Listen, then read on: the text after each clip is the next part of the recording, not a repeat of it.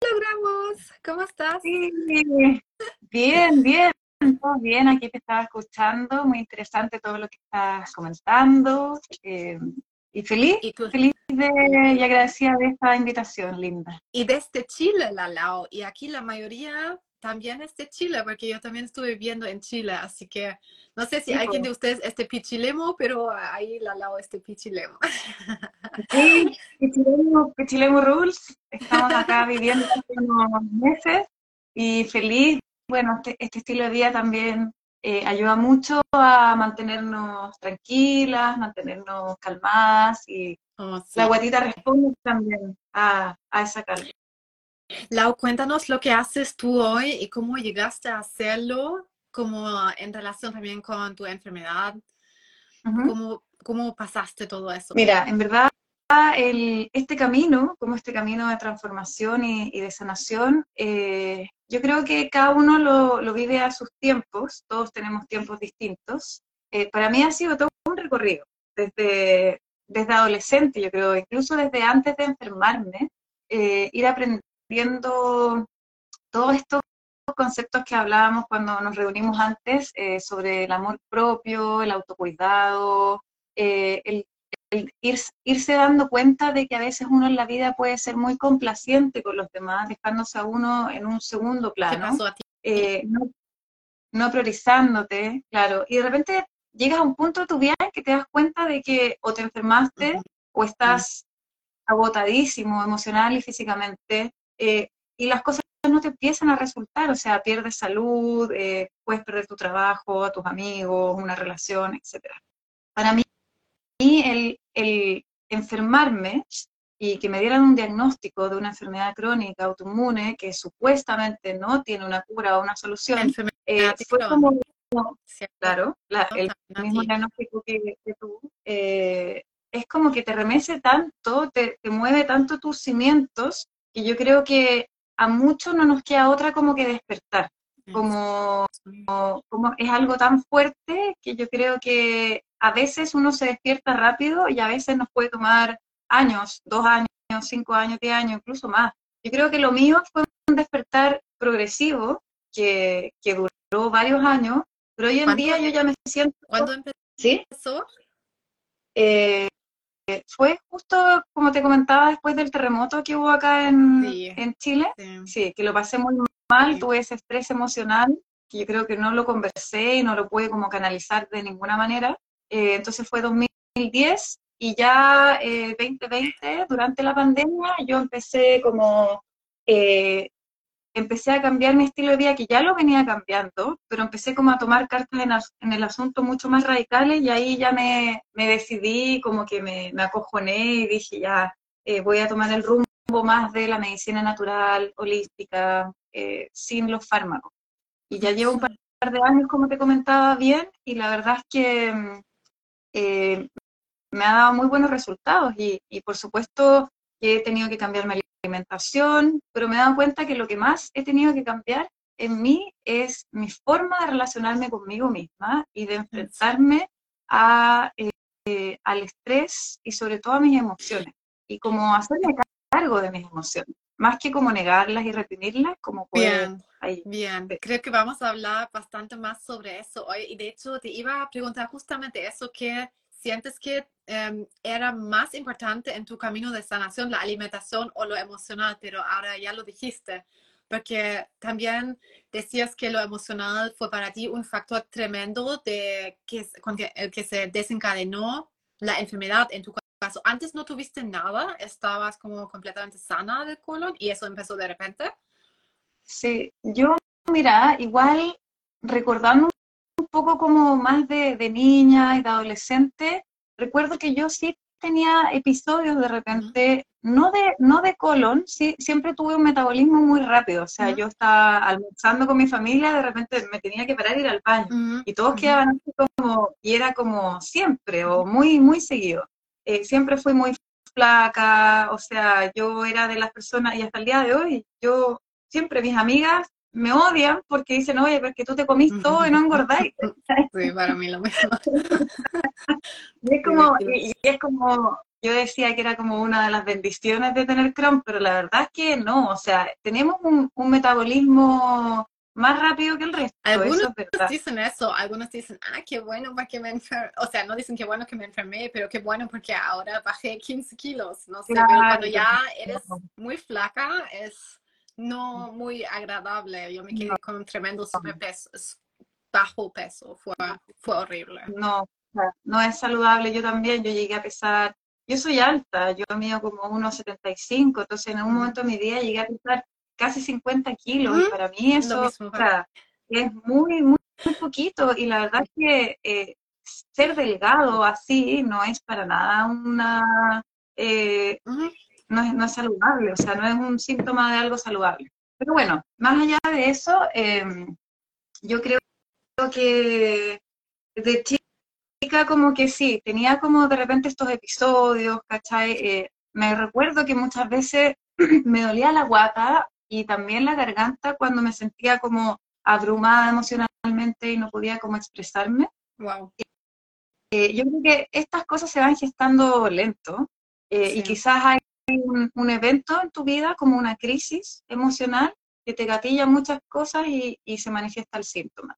Oh, Entonces, a mí me ha pasado que desde que estoy bien, desde que ya recuperé mi salud, incluso de hecho siquiera me gusta hablar de la remisión, porque siento que la remisión también es como si fuera algo temporal. Exacto. porque una remisión te puede durar unos meses, unos años, y después como que te vuelve el tema. Entonces, para mí es como que yo ya me sané.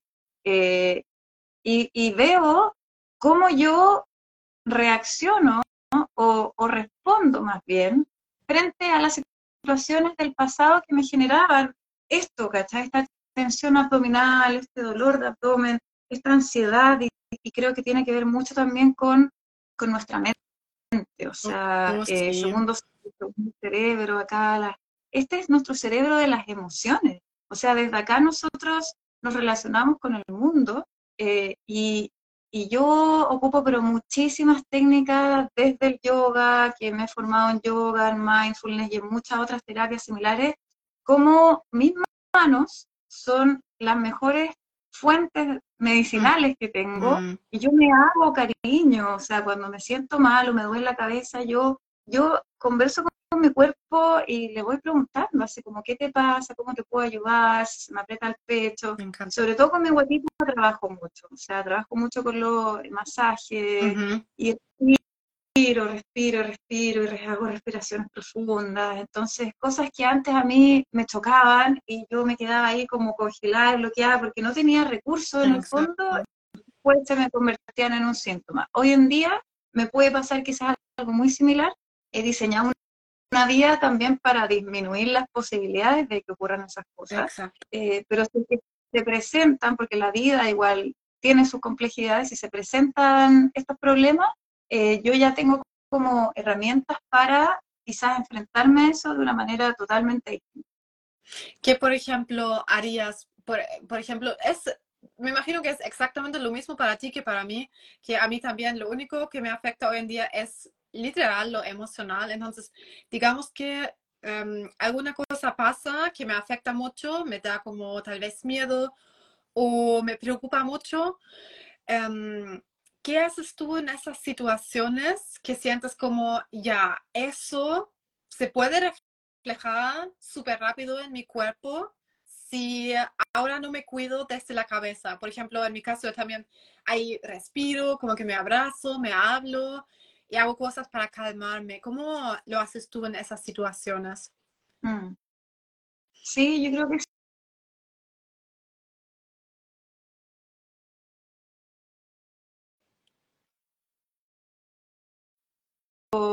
Eh, físico de la sanación, que es eh, la alimentación, por ejemplo.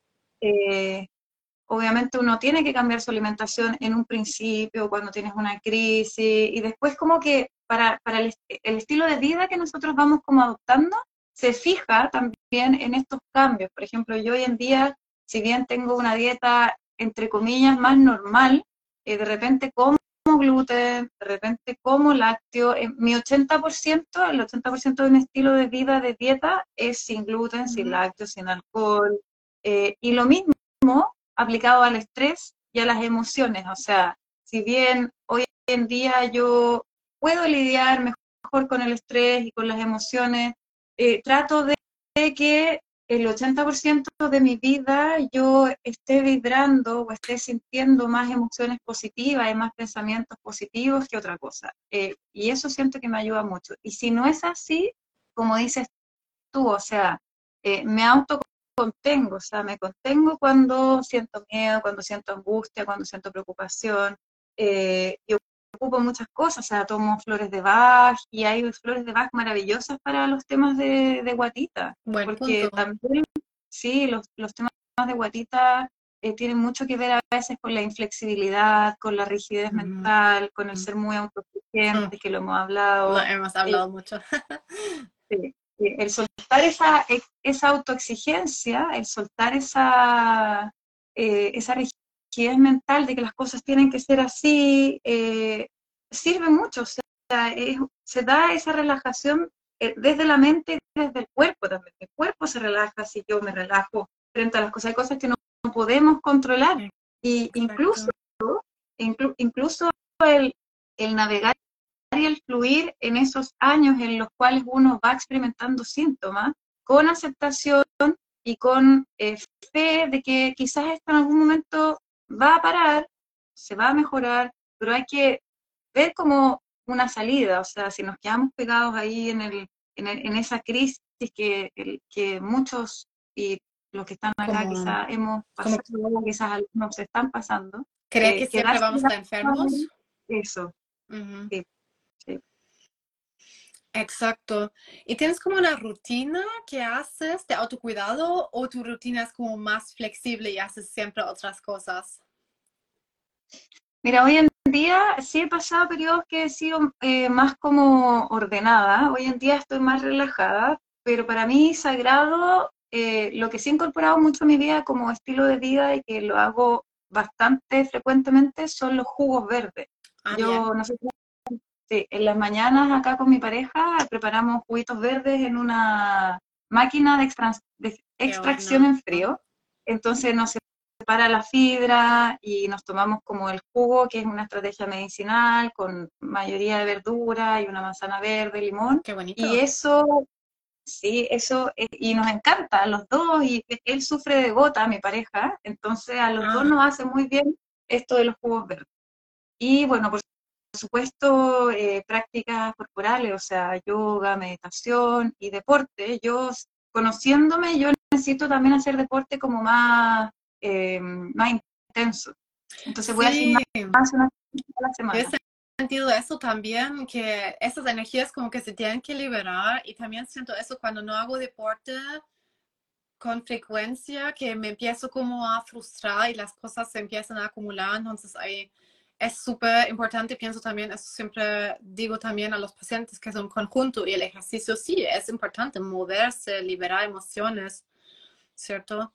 O liberar emociones en general, lo, ¿cómo lo haces, por ejemplo, cuando sientes que te afectan cosas y sientes que hay cosas acumuladas? O sea, una, un tema, el ejercicio, ¿cierto? ¿Tienes otras prácticas que te gustan hacer? O sea, ¿se entiende la pregunta?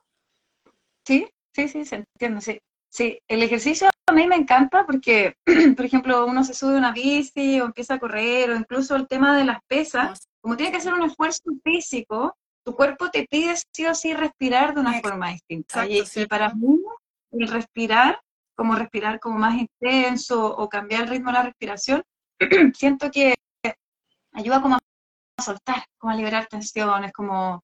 Y bueno, se secretan un montón de, endorfinas de la, de la, felicidad, pues las hormonas de la felicidad, endorfina, serotonina, qué sé yo y que de hecho son hormonas que se ha estudiado que se secretan eh, en nuestro sistema entérico, que el que está acá en la guatita. Entonces siempre el, moverse, el caminar, el salir a pasear, el encontrar, cómo hacer cosas distintas también. Eh, meditar, por ejemplo, hoy en día no tengo como una rutina tan, eh, tan como cuadrada de meditación, pero cada vez que puedo me doy un espacio de cerrar los ojos, estar conmigo, respirar. Y me pasa que cuando lo hago, o sea, entre, entre más lo hago, más me permito sentir todo lo que tenga que sentir. O sea, hoy en día yo siento que mi teoría, un poco, y en base a mi experiencia subjetiva, y por supuesto no tiene que ser la misma para todos, pero mi teoría es que yo siento que este tipo de enfermedades eh, se gatillan o se expresan porque uno quizás vivió años eh, reprimiendo emociones como el enojo, como la pena, como la rabia, como la frustración. Yo siento que yo de chica me reprimí mucho, no me permitía sentir, y como no me permitía sentir, llegaba a puntos en los cuales explotaba. Tremendo eso, como eso lo pregunto casi a todos los pacientes y como lo hablamos también antes cuando hablamos por privado, son como siempre autoexigencia, culpa, querer complacer a los demás. Ahí sí, esa fue la cosa que tú también dijiste. Em, perfeccionismo y todas esas cosas que siento que todos lo tenemos hoy en día. Es como ese mundo tan acelerado en el que vivimos, pero hay un límite y cuando sobrepasamos ahí nuestros límites, no sé cómo lo sientes tú, pero yo siento que la mente es tan fuerte y es incluso mucho más fuerte que el cuerpo y queremos lograr y hacer cosas y hacer más y tenemos nuestras metas, em, pero el cuerpo para el cuerpo puede ser demasiado en algún momento, cuando nosotras todavía queremos seguir corriendo y luchando o logrando, no sé qué sé yo, nos salimos en algún momento de nuestros límites y el cuerpo como que se empieza a debilitar porque no recibe su descanso, no recibe su, sí, su cuidado, ¿cierto? O sea, así por lo menos en mi caso también me di cuenta que fue así. ¿Lo sentiste así para ti también? Sí, sí, yo creo que uno cuando es joven como que se aprovecha un poco y que, no sé, yo, yo, creo que uno tiene la, la, idea de que el cuerpo es como infinito, como que no le pasa nada, ¿cachai? Como que si fuéramos superhéroes y uno ahí mete comiendo pizza, las piscolas, durmiendo hasta las tantas de la mañana. En mis años universitarios fueron así, fue, fueron los años previos a eh, que yo me enfermara. Y claro, hoy en día eh, hablábamos de esto como de, del autocuidado, del amor propio, de quizás de repente ponerse un poquito más egoísta, pero en el buen sentido de la palabra, como en el fondo decir, ¿sabes qué? Si yo no me cuido, nadie lo va a hacer por mí. O sea, si yo no me voy a acostar a, a las 10, 10 y media, 11 máximo de la noche, no va a llamarme mi mamá y va a decir, oye, acuéstate temprano, porque somos adultos ya. Sí. Si, yo, si, yo, no me motivo a mí misma y pararme así a ir al gimnasio, nadie lo va a hacer por mí. Eh, y uno ahí como que el cuerpo solito te lo va pidiendo, o sea, tú le das amor al cuerpo y el cuerpo te pide más. Si tú le das comida buena, de buena calidad, el cuerpo te pide más. Si tú le das deporte, ejercicio, el cuerpo te lo va a pedir toda la vida. Si tú le das descanso a tu cuerpo, tu cuerpo te va a responder bien. Para mí esto se trata de entender el, amor propio nomás. Y, mm. También hay una cosa interesante que descubrí personalmente porque todos que están viendo esto y que sufren de la digestión, me imagino que somos por lo menos similares en el sentido que somos exigentes, somos de repente también exitosos, queremos lograr muchas cosas. Em, y lo que he visto con el cuerpo es que cuando nos permitimos tanto autocuidado como que ya tenemos que dar un paso atrás porque hemos superado nuestros límites y nos estamos empezando a enfermar, pero cuando se empieza a acostumbrar el cuerpo, que nos nutrimos, que nos cuidamos, que nos cumplimos nuestras necesidades, ahí también como que el cuerpo se pone más resistente. Lo he visto en mi caso y también con los pacientes, es súper interesante que ahí en algún momento podemos también exigirnos más sin que tan rápido se esté reflejando en el colon, ahora en nuestro caso, que mm, como que el cuerpo aprende, no sé si lo has visto así también, pero es una cosa súper rara que el cuerpo como que sabe o tal vez es porque lo hablas a ti misma, yo me digo como, ya, ahora estoy en un momento crítico, pero después me vuelvo a cuidar, voy a hacer mi sesión de yoga, en un rato termino eso y después se calma. Y como que eso en sí, tal vez es porque eso ya quita estrés, pero como que el cuerpo se pone más resistente y no tiene que sobrereaccionar tan rápido. Así que como que tiene mm. mucho que ver con el idioma, con el lenguaje que nos hablamos. ¿Cierto? Totalmente. Actitudes. Totalmente. Yo, por ejemplo, me di cuenta de que yo me empecé a mejorar cuando yo em, empecé a pensar que era posible. Eso, exacto. Y, no solamente que era posible, sino que yo era capaz de hacerlo y que no había nadie más que yo para oh, lograrlo. y eso también, sí. y eso también conllevó, por supuesto, algunos quiebres, o sea, y no digo que este sea el camino a todo el mundo porque no lo es hasta que lo tiene que ser y para algunos quizás no, simplemente no lo es, eh, pero implicó un quiebre con el sistema médico, implicó un quiebre con mi médico, con mi tratamiento farmacológico, Responsabilidad.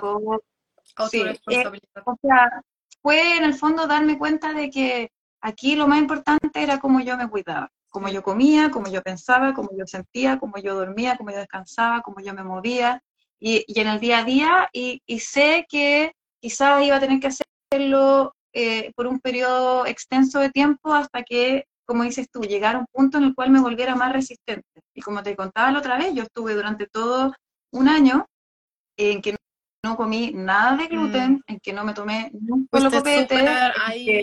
Súper fuerte ahí haciendo eso.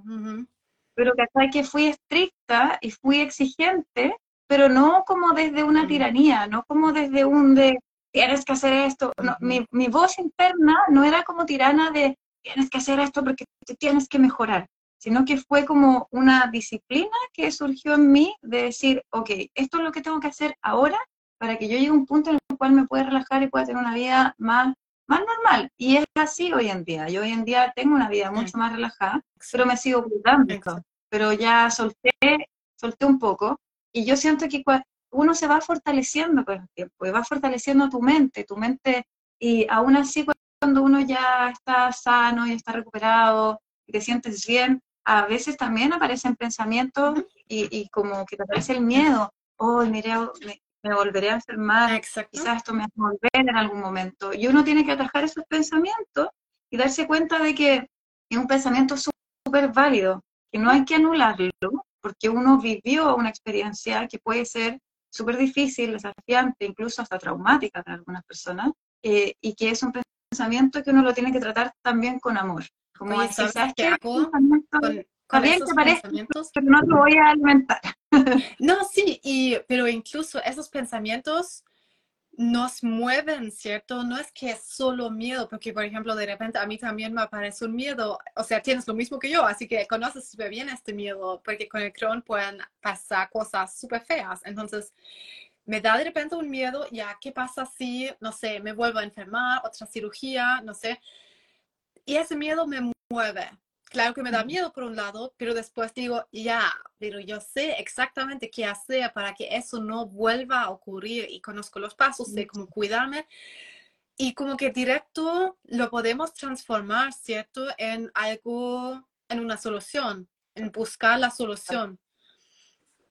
¿Cierto? Porque esos, esos pensamientos aparecen justo cuando nos da síntomas, cuando no nos cuidamos. Entonces, cuando hacemos esas conexiones de ¿Por qué ahora aparecen los síntomas? Ah, claro, porque estoy con una tremenda presión por una cosa. Entonces, ya por un lado, no es coincidencia que tenemos los síntomas y sabemos que cuando nos cuidamos ahí y hacemos nuestras prácticas, hacemos nuestros rituales, se vuelve a calmar la cosa. Y así mm. el miedo, podemos transformar el miedo en acción incluso. Es como algo súper práctico, ¿cierto?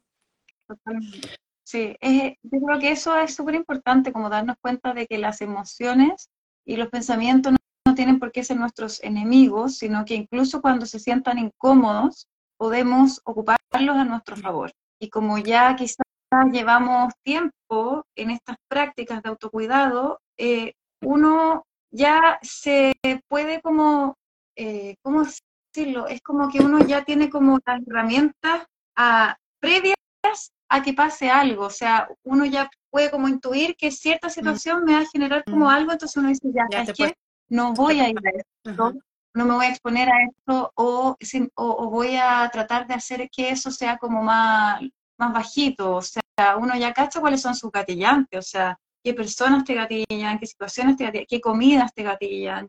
Yo sé que si me como, no sé, ¿cachai? Un tiramisú así gigante, quizás no sea mi mejor opción, ¿cachai? Me voy a comer un pedacito pequeño y va a ser algo que quizás lo voy a hacer muy de vez en cuando, cosas así. Entonces, sí, totalmente de acuerdo que uno ya como que se, como que se prepara, pero no, pero no pero no andando con miedo por la vida, sino que uno está como más... Es como un recordatorio, así lo veo, como un, un recordatorio. Claro, sí.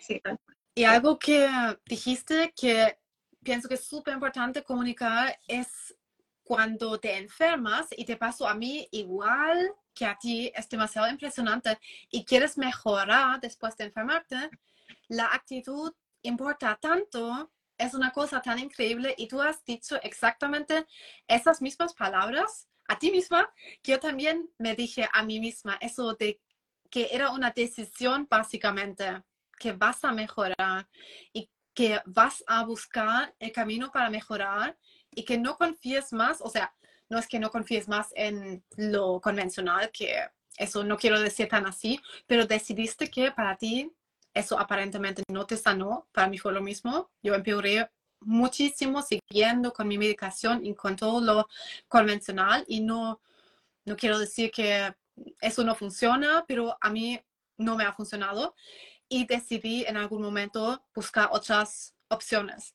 Y esa decisión tiene que, como que tiene que tener fuego, siento yo, no puede ser un ojalá, ojalá que puedo mejorar, ojalá quiero, espero poder sanar, me gustaría tanto sanar, es como un no, yo voy a sanar y voy a hacer todo lo necesario para sanar. Y eso también lo escuché en lo que tú dijiste. Es que es así, es que es así, es que es una convicción interna que uno tiene. a, mí, a mí lo que me marcó mucho fue que un día fue la consulta de mi médico eh, y yo le explicaba, le decía, mire, sabe que llevo años en esto y la verdad que usted no me está llevando, no me está dando una solución. Eh, y, en ese momento como que él me empezó como a hablar de otras alternativas que eran como más invasivas y más fuertes. Yo le dije, no, no, eso no es para mí, eh, lo siento pero, o sea, no sé, de verdad, no sé a dónde saqué esta fortaleza como para decirle esto a este señor que supuestamente... yo no tengo, yo no tengo tanta fuerza. sí. No, si yo también lloré, ¿no? Si yo le decía esto como llorando, ¿cachai? Como, ¡Ah! pero, pero, cerré la puerta súper tranquila, le dije, ¿saben qué? Mentalidad positiva y cerré esa puerta y nunca más volví. Y ahí aparecieron todas, se sincronizó todo, o sea, aparecieron todas las personas en el camino que me podían ayudar con esto. conocí a la Pame Maturana, que también ha sido una de mis grandes mentoras, que me ayudó a eh, crear una pauta de alimentación y con todo lo que yo voy aprendiendo como profe de yoga, como facilitadora mindfulness, como terapeuta holística, em, fue la tremenda combinación, pues también yo estudié ayurveda, o sea, soy nutriterapeuta ayurvédica, entonces combiné lo de la PAME con lo mío y fue magia, ¿cachai? Y eso que hablas tú del fuego, ese fuego que es el pita, que es el mismo fuego que está en el intestino, que es el agni, el fuego digestivo, es ese fuego el que, es ese mismo fuego que nos enfermó, el que nos puede sanar. Es exactamente ah, el mismo fuego. Sí, qué bonito eso.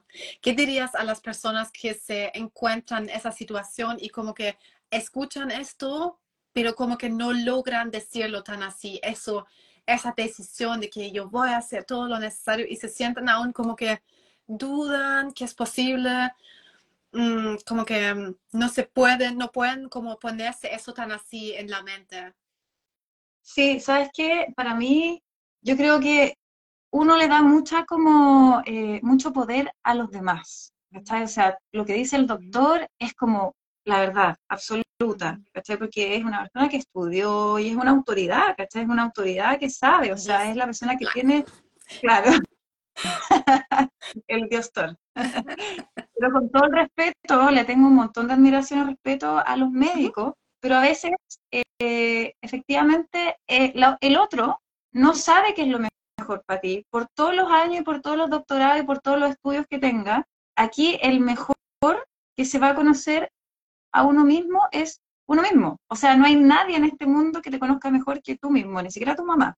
Entonces, si uno hace ese proceso de autoindagación, de autoconocimiento, y uno empieza a vivir la vida como yo siempre digo, yo he sido mi máximo experimento, yo puse mi cuerpo en un laboratorio y en el fondo ese laboratorio ha sido la vida.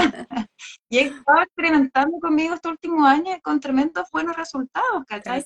Entonces, la comida y mi forma de comerme la comida es para mí un experimento y así yo voy viendo qué me cae bien, qué me cae mal. Hay una tendencia, hay como ciertas pautas y hablamos de, esto de la dieta de los protocolos autoinmunes, lo que hablas tú, de que, mm. eh, no sé, por los, nuestros gatillantes o las mm. cosas que nos son más sensibles, la cebolla, la manzana, los lácteos, el gluten, el café, etcétera. Pero yo hoy en día tomo café y no me pasa absolutamente nada, pero no puedo abusar del café y tampoco tomo todos los días y por supuesto me tomo un latte con leche porque no me tomo el café puro y café de grano, de buena calidad.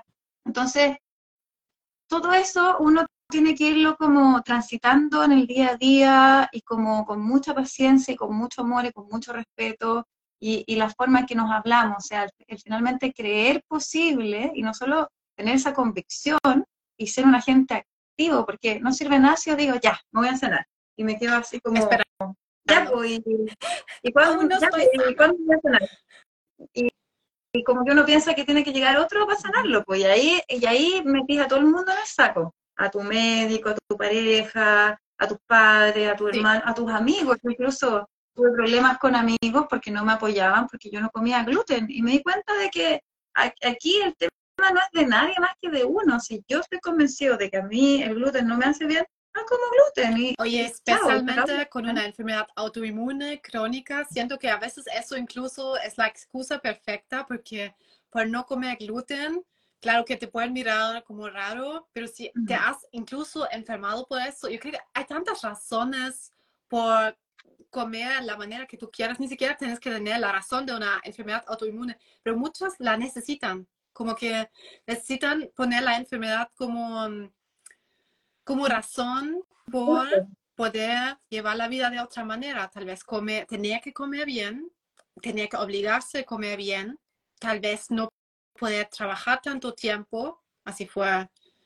En mi, no, en mi caso fue em, priorizarme a mí y no pensar en lo que decían los demás, no en las opiniones los demás, sino que solo hacer lo que yo sentía mejor, porque literalmente lo contrario me estaba enfermando, querer complacer a los demás, lo que también hemos mm. hablado. Sí, así que eso, yo creo que como nos hablamos en el día a día, mm. ser un agente activo, eh, tener una buena actitud, o sea, incluso en los momentos más críticos y más terribles, eh, decirte así, igual que como cuando uno tiene un problema emocional, si tu cuerpo está respondiendo es porque probablemente hay, hay, un conflicto ahí. Y yo, para mí, si bien muchas veces estuve como literal así, como muy mal, eh, y cuestionándome mucho como por qué me pasa esto a mí, como si fuera casi como una maldición, como karma, como lo más terrible del planeta. Hoy en día como que lo agradezco porque siento que ha sido como eh, mi, gran, mi gran maestra, mi gran escuela para convertirme en la, en la, persona que en verdad siempre quise ser. Yo siempre quise, de alguna manera, siempre quise ser eh, una coach holística que ayudara al resto, que le, que le pudiera también enseñar a alimentarse, a vivir, a respirar, a, relacionarse con sus emociones. Y hoy en día lo estoy haciendo y tú también, imagínate cómo eh, un evento, un episodio, una situación terrible que nos pasó a las dos, nos convirtió en personas que podemos ayudar. O sea, es cierto, y sé que muchos tienen que tocar fondo primero como para darse cuenta que eh, la vida es para vivirla, para disfrutarla, y si no te enfermas, ¿y qué tienes entonces? A mí también me fue así y decidí que quise salir de Alemania, quise viajar por el mundo y así también fue parte también de mi sanación y ahí estudié también un montón de cosas. Es increíble. Pienso ah, una cosa interesante porque tú decías que tú también tenías como temas de garganta y de colon. ¿Sientes que estaban causados por diferentes temas y fueran emocionales? ¿Has, has pensado en eso? ¿Has analizado eso?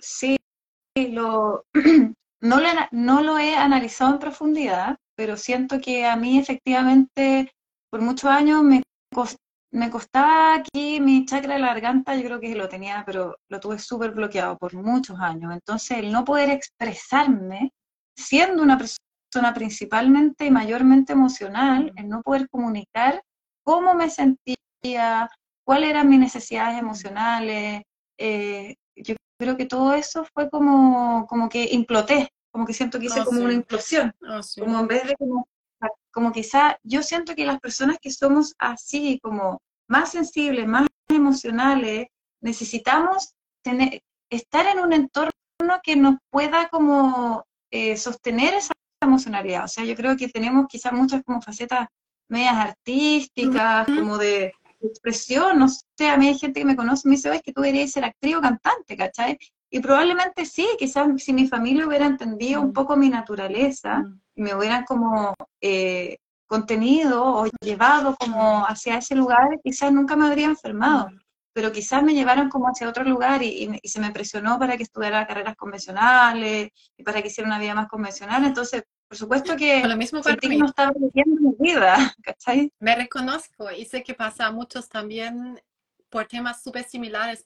O me contaste, por ejemplo, también que lo tuyo empezó en la U, cuando estabas estudiando, ¿o no? ¿Fue, fue una cosa así? Sí, que sí. ahí como que empezó. Ya. Eso me dicen tantas personas, me dicen lo mismo, o cuando se cambian de ciudad o de país, o terminan con su pareja, o muy común que están en la U, porque ahí me imagino que muchos tres también. Y empiezan todos esos temas. Sí, po. yo por ejemplo, a mí se me dio, claro, yo me fui a vivir sola, estaba como en segundo, tercero de la universidad, tenía una relación de pareja muy, muy tóxica, muy dañina, eh, no me llevaba bien con mi Mm. mamá y Mm. estaba con mucho estrés de la universidad en que me tenía que quedar en las noches estudiando y haciendo ensayos Mm. y comía pésimo. Pues mi dieta consistía en pizza, pan con queso, bebida, piscola, o sea, esa era mi dieta. Oye, pero ni y después siquiera- aparecieron. Ni siquiera de repente tienes que comer como todo el rato eh, chatarra y cosas así. Por ejemplo, muchos me dicen que comen súper sano y aún tuvieron esa implosión de la que hablaste, de la que las dos tuvimos y posiblemente también los demás por aquí. De repente comentan ustedes también si han sentido que hubo como una implosión por sentimientos no expresados, etcétera. Em, pero ahí me pasó lo mismo en esos tiempos de la universidad que estaba no comiendo mal, o sea, normal, siempre me gustaba como lo natural, incluso estaba ya haciendo yoga de repente, de repente meditaba, comía mm, bien, como basado en plantas ya en ese tiempo, no como súper estricto, pero sí, no me alimentaba mal. Y aún me enfermé, aún me enfermé. Mm. Y como que te dicen que puede ser genético o que no se sabe la causa, pero la verdad, si pensamos un poco atrás, sí vemos que hay causa. Lo pregunto a Mm. todos y siempre me pueden decir un momento en el que comenzó eso. Muchas Mm. veces es la U. O el trabajo también. Para muchos es el trabajo con colon irritable. Sí. Yo creo que en todos los casos, eh, quizás, claro, hay como similitudes, pero cada, cada vida es tan distinta y particular, y yo siempre creo que las cosas son multifactoriales, son muchos los factores que no siempre es una cosa, a veces es un gatillante que puede ser como más, más, Grande. eh, más grande, claro, pero, pero en general sí, o sea, de todas maneras que el factor emocional es muy importante. No sé si es- no es el único, pero sí es fundamental. O sea, hay que verlo, hay que trabajarlo, hay que entenderlo. Y si bien, eh, claro, se habla mucho de la genética, se habla poco de la epigenética, de lo importante que es el entorno, el estilo de vida y cómo uno a través de la mente, de los hábitos, eh, puede cambiar su- la expresión de sus genes. O sea, se han escrito Exacto. Me encanta ese tema. Sí. Me encanta, me encanta. Es, es realmente fascinante. El Joe Dispensa. Sí, sí, sí, es un máximo. Y bueno, hay mucho, Bruce Lipton, hay un montón que hablan de No, no, me encantan Sí. los libros del Joe Dispensa, como sanar desde la mente al cuerpo. Y tiene meditaciones increíbles. Sí, Em, oye, me había anotado también una pregunta sobre afirmaciones, porque me recuerdo que hablamos sobre ese tema y me comentaste que usaste bastantes afirmaciones en esos. ¿En qué tiempos empezaste con las afirmaciones y cómo usaste y cuáles usaste?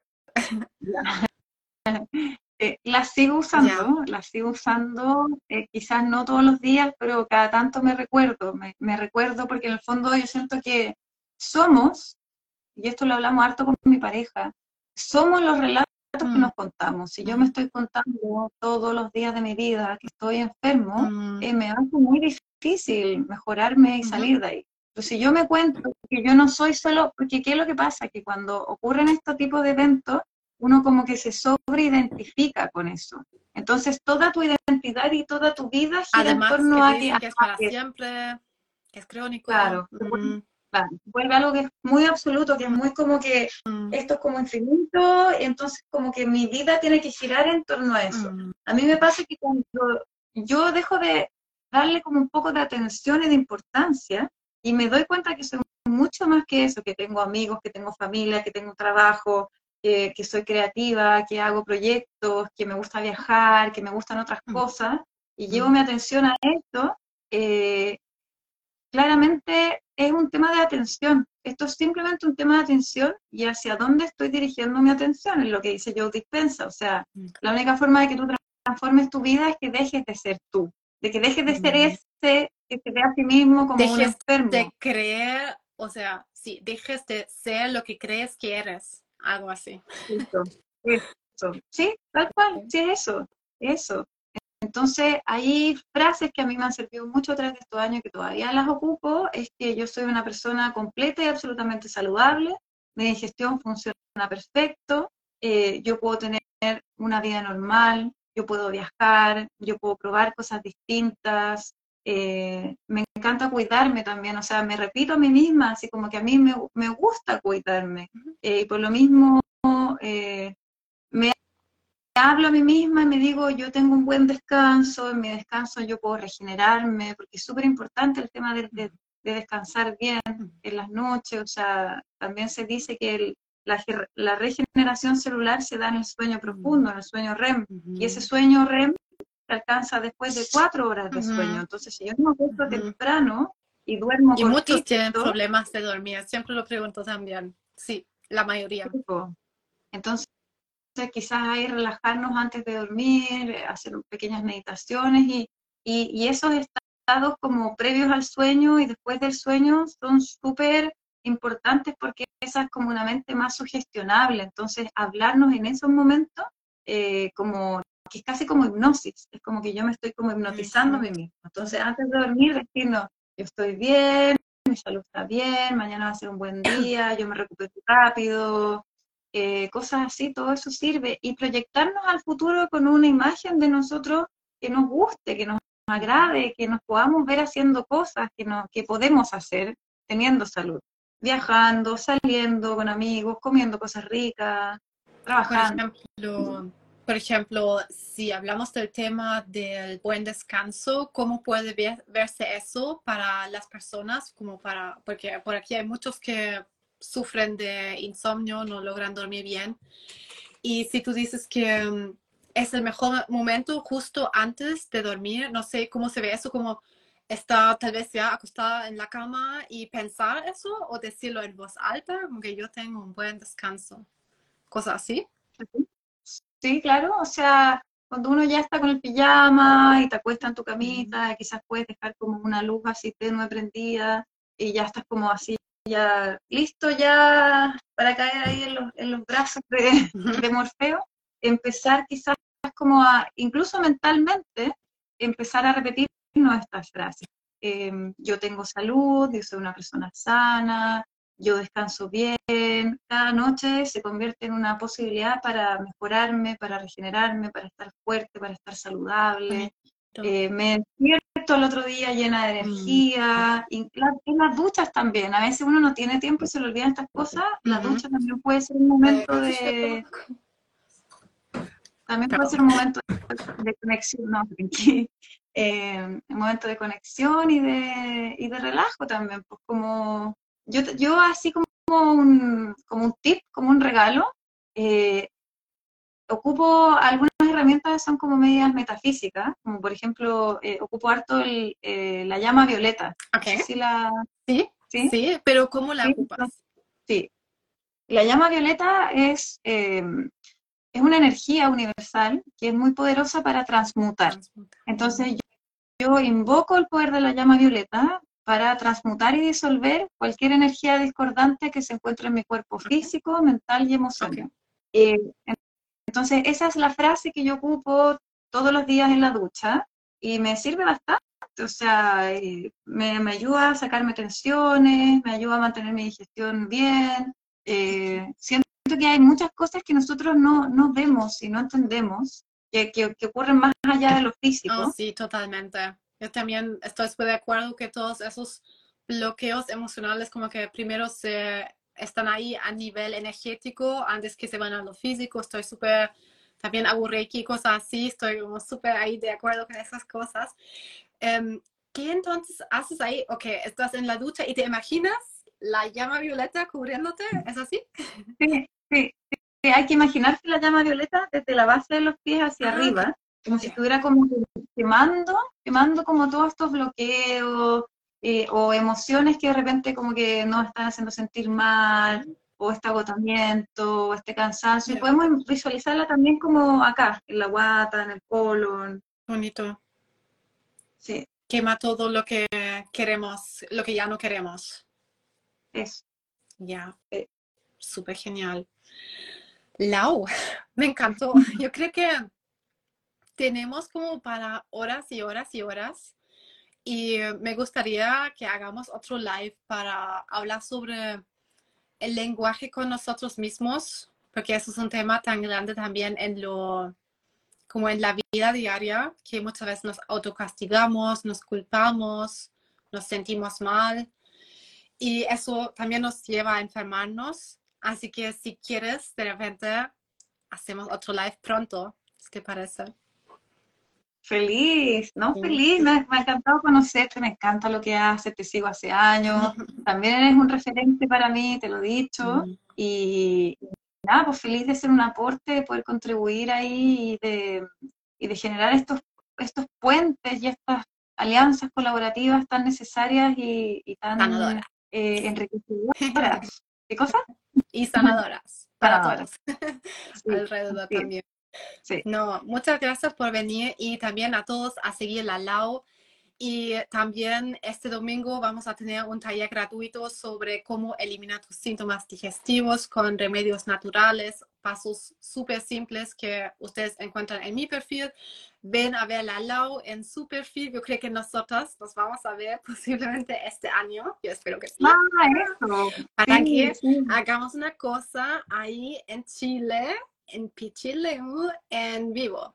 Así que ahí estamos hablando. Les vamos, a ir, les vamos, a ir, contando. Estamos gestionando ahí una actividad bien, bien, bien entretenida, bien linda. Y la linda va a ser nuestra invitada estrella. Así que les vamos a contar ahí más detalles. Eso. Ahí seguimos hablando, Lau. Un gran abrazo y gracias. Gracias. Gracias, Gracias a ti. Saludos a todos, abrazos a todos. Besitos. y todo lo mejor.